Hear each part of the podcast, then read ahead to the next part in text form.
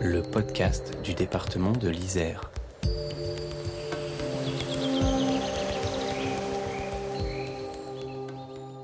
En France, une femme sur deux déclare avoir subi une violence conjugale au cours de sa vie. Et plus de 90 000 sont victimes de viols ou de tentatives de viol chaque année. Mais que faire quand on a subi un tel traumatisme? Comment se reconstruire et à qui se confier? En novembre 2022, une maison des femmes a ouvert à Grenoble avec l'aide du département de l'Isère pour proposer à toutes ces victimes un accompagnement personnalisé. Anne Angotti est l'une des trois gynécologues à l'origine du projet. Elle nous explique le fonctionnement de ce lieu où sont proposés différents parcours de soins, mais aussi de nombreuses activités. Bonjour Anne, pourquoi avoir créé un lieu dédié aux femmes victimes de violences? Pouvez-vous nous parler de ce projet? La Maison des femmes Grenoble-Alpes, euh, elle, a, ouvert en novembre 2022 sous l'impulsion de la professeure Pascal Hoffman CHU, la docteure Camille Laine-Véran, qui est gynéco-obstétricienne à la clinique mutualiste et à la Maison des femmes, et donc moi-même qui suis à la fois responsable de la Maison des femmes et médecin responsable d'un centre de santé sexuelle au GHM. C'est un projet qu'on pense depuis maintenant trois ans. On a créé une association pour penser euh, la maison des femmes, aider à la construire. Et cette maison, elle a été pensée sur le modèle de la maison des femmes de Saint-Denis qui a ouvert en 2016. C'est un lieu d'accueil et d'accompagnement pour les femmes qui vivent ou ont vécu des violences, à la fois de violences intrafamiliales, de violences sexuelles, de violences conjugales, de mutilations sexuelles, de prostitution contrainte, d'inceste toutes les violences que j'ai citées sont représentées. Celles qui sont quand même le plus représentées, ce sont les violences conjugales, mais on a aussi un certain nombre de dossiers avec des violences sexuelles, euh, un certain nombre de dossiers avec des antécédents d'inceste, pas mal de femmes qui viennent aussi dans des situations de mutilation sexuelle. Certaines nous connaissent euh, en direct, d'autres, et c'est la majorité, nous sont adressées par des professionnels. Donc euh, des médecins généralistes, des praticiens à l'hôpital, des médecins en libéral, mais aussi des médecins du soin psychique. On a été voir les différents euh, partenaires euh, financeurs euh, du territoire et le département nous a énormément aidé et soutenu sur ce projet. Il nous a permis d'obtenir un temps d'ingénierie, c'est-à-dire un temps de travail de chacune d'entre nous pour avoir le temps de construire le projet Maison des femmes. Euh, L'ARS nous a soutenus pour embaucher un coordinateur sur l'association qu'on avait créée. Et ensuite, euh, d'autres partenaires nous ont rejoints, la mairie de Grenoble, la métro, la région, un certain nombre de partenaires aussi privés qui nous soutiennent euh, sur le sujet, la déléguée aux droits des femmes, un certain nombre de partenaires institutionnels et aussi privés qui ont permis euh, l'existence et la création de la Maison des femmes. Euh, le projet de la Maison des femmes, c'est vraiment d'accompagner euh, les femmes à comprendre les violences, à comprendre les conséquences des violences dans leur corps, dans leur tête, dans leur vie, dans leurs émotions, à comprendre aussi la loi parce que la loi, elle change euh, beaucoup. Savoir euh, que ça, il s'agit de quelque chose de puni par la loi. Et c'est aussi les accompagner à agir, à construire leur propre parcours de soins quand je dis soins, c'est de soins au sens large. Évidemment, la Maison des femmes n'est pas le seul lieu d'accueil des femmes victimes de violences sur le territoire. Et il y a d'autres lieux d'accueil. Nous, on est vraiment un lieu d'accueil avec une porte d'entrée par le soin. Et on travaille vraiment main dans la main avec les associations qui s'occupent des violences faites aux femmes. Je pense aux associations d'hébergement. La Maison des femmes ne fait pas d'hébergement. Donc les associations d'hébergement type Solidarité Femmes Milena et Rialto. Donc on a des travailleuses sociales de ces associations qui travaillent avec nous dans notre équipe. Et je pense aussi aux associations juridiques qui euh, travaillent avec nous aussi par le biais de permanence au sein de la Maison des femmes, mais qui ont aussi des lieux d'accueil distincts, comme France Victime et le CIDFF. Ce parcours d'accompagner à comprendre et d'accompagner à traiter, il se fait vraiment en compagnonnage avec la femme. C'est beaucoup de psychoéducation, d'accompagnement pour qu'elles-mêmes comprennent et pour qu'elles se saisissent et pour qu'elles arrivent à déterminer leurs besoins. Donc on a des médecins généralistes, une psychiatre, une sage-femme, des gynécos, des kinés, des infirmières, on a une psychologue, des conseillères conjugales et familiales, on a des travailleuses sociales, donc des associations dont j'ai parlé, et on a donc des permanences euh, juridiques.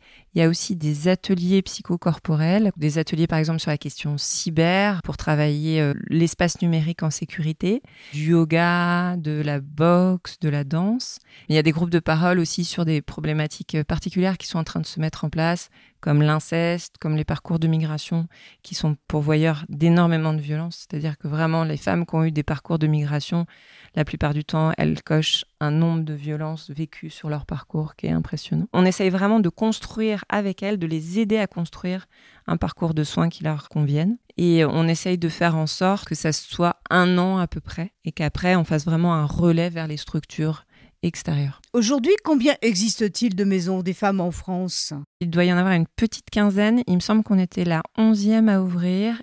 Je crois qu'il y en a encore une dizaine en projet. Il y a des études qui sont en train de se mettre en place. Il y a tout un de recherche sur la question des conséquences euh, des violences sur la santé. Quand on parle de conséquences de des violences sur la santé, on ne parle pas des bleus et des coups portés, des traumas euh, juste orthopédiques. On parle euh, des conséquences des violences sur le long terme. Il y a une étude de Feliti qui s'appelle l'étude ACE qui a montré que les violences chez l'enfant, quand elles n'étaient pas traitées, c'était un des pires facteurs de risque de tout. C'est-à-dire de maladies cardiovasculaires, de maladies auto-immunes, de troubles psychiatriques, de morts précoces, de l'ensemble quasiment des pathologies euh, humaines. Et de la même manière, on fait le lien sur le fait que plus on accompagne et on soigne tout les personnes qui ont vécu euh, des situations de violence, meilleure sera leur santé. Et c'est pour ça que c'était aussi important pour nous d'ouvrir cette maison des femmes, parce que c'était vraiment une porte d'entrée par le soin sur la question des violences. Et c'était une façon de dire au monde, ça a un coût en santé. Plus on prendra tôt en charge ces femmes, plus on fera de la prévention, enfin, moins il y aura de complications médicales, sans compter tous les faits transgénérationnels. On sait aussi que c'est une façon de protéger les enfants déjà existants ou les enfants à venir, de soigner euh, leur mère sur ces questions-là.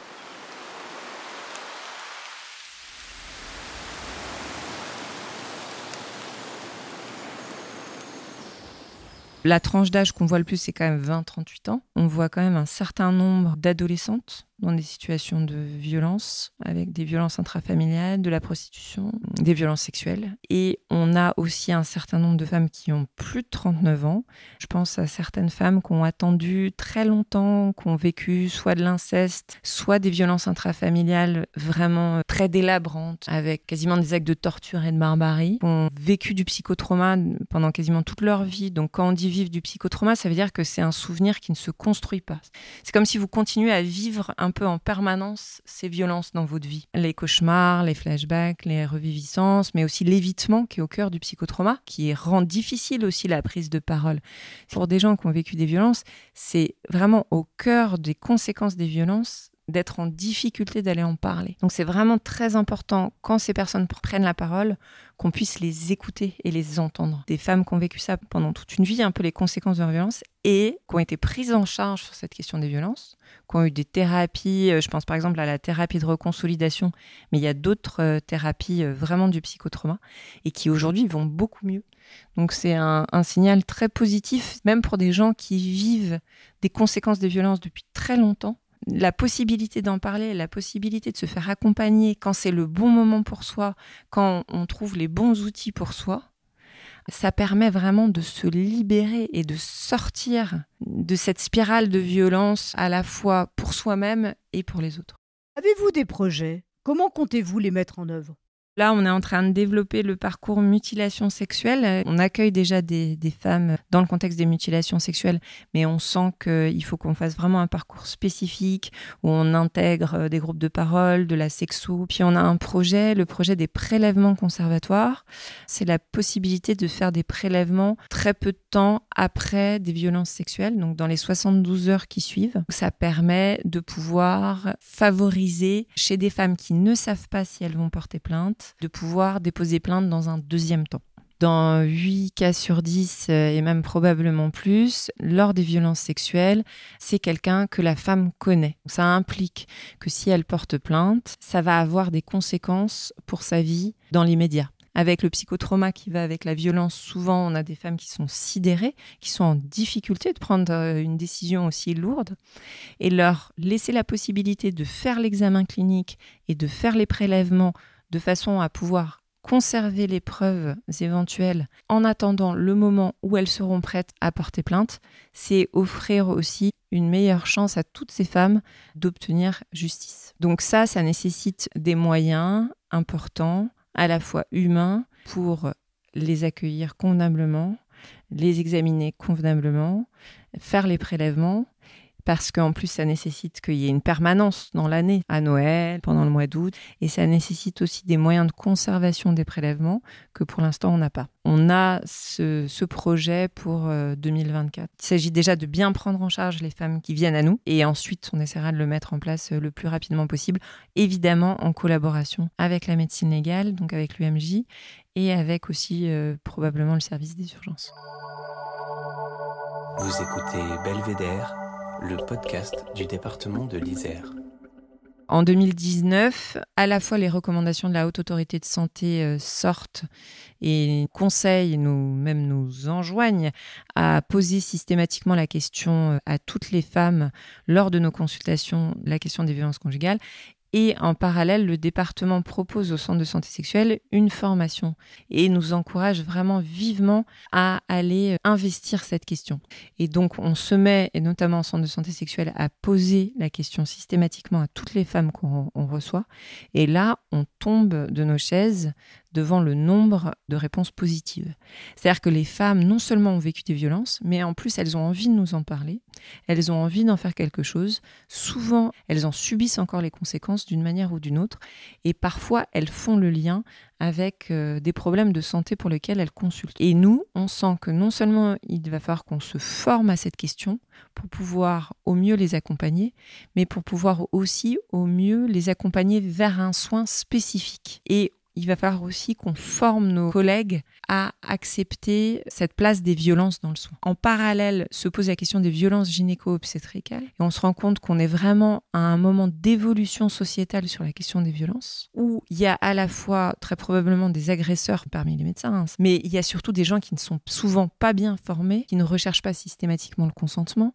On sent qu'on est en train de changer d'époque et qu'il va falloir qu'on évolue. Et on sent aussi que la question du soin et du soin intime que représente la gynéco, que ce soit par le biais d'un accouchement, d'une IVG, d'un stérilet, ou même de la simple pose d'une écho endovaginale ou d'un spéculum, peut réveiller des choses très douloureuses chez des femmes qui ont vécu des violences. Et le fait de le savoir avant, ça fait de nous des meilleures soignantes envers ces femmes. Suite à ça, on crée l'association, et l'association a vraiment deux buts, l'association universelle à la fois de faire en sorte que euh, les femmes victimes de, violences euh, actuelles ou passées soient mieux accompagnées, mais c'est aussi d'aider les professionnels qui sont confrontés à cette question des violences faites aux femmes.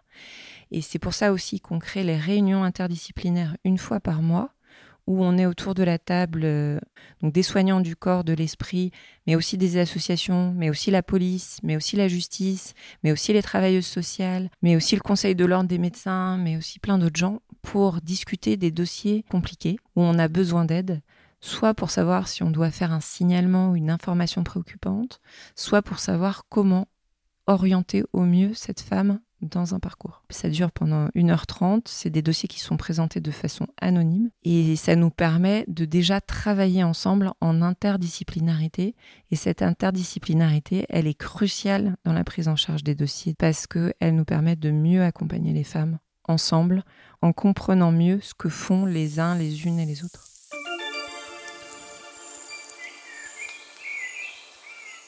La professeure Hoffman a mis en place avec euh, le docteur Perrine Millet un diplôme euh, en formation continue pour les professionnels de santé pour la prise en charge des femmes victimes de violences vers la bientraitance, qui est vraiment un diplôme qui permet de, balayer très en profondeur toute la question, à la fois la caractérisation des violences faites aux femmes, mais aussi les conséquences que ça peut avoir, mais aussi la question juridique, mais aussi la question sociale, la nécessité de prise en charge pluridisciplinaire. Enfin, C'est un diplôme qui est très complet. Il y a des questionnements plus spécialisés aussi, euh, des formations sur euh, le risque suicidaire. C'est aussi euh, des risques qui sont assez présents hein, chez ces femmes-là. Donc on a un certain nombre de nos professionnels qui ont fait ces formations. Il y a après des formations plus courtes qui sont organisées par différents organismes sur la question des violences faites aux femmes. Aujourd'hui, on va aussi euh, former les élèves sages-femmes, les internes en médecine générale, les internes en gynéco et en psychiatrie. Ça va de pair avec un changement sociétal. Hein. La société est en train de faire évoluer euh, sa perception des violences, ce qui avant pouvait être accepté. Je pense au viol conjugal, je pense aussi aux violences intrafamiliales sur les enfants. On sent aussi que sur la question de l'inceste, il y a beaucoup plus de gens qui osent parler aujourd'hui.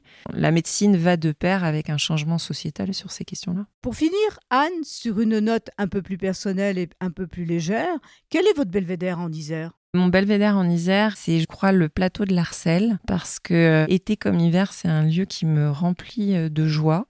J'y vais euh, de temps en temps avec ma famille, mais j'y vais aussi assez souvent toute seule. Et c'est un lieu quasiment de recueillement c'est un lieu où je suis vraiment en contact avec la nature et, l'esprit de ce lieu qui a existé bien avant nous et qui existera bien après nous.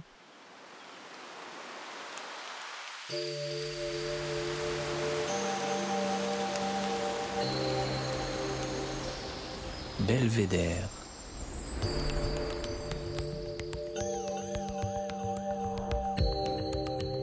Le podcast du département de l'Isère.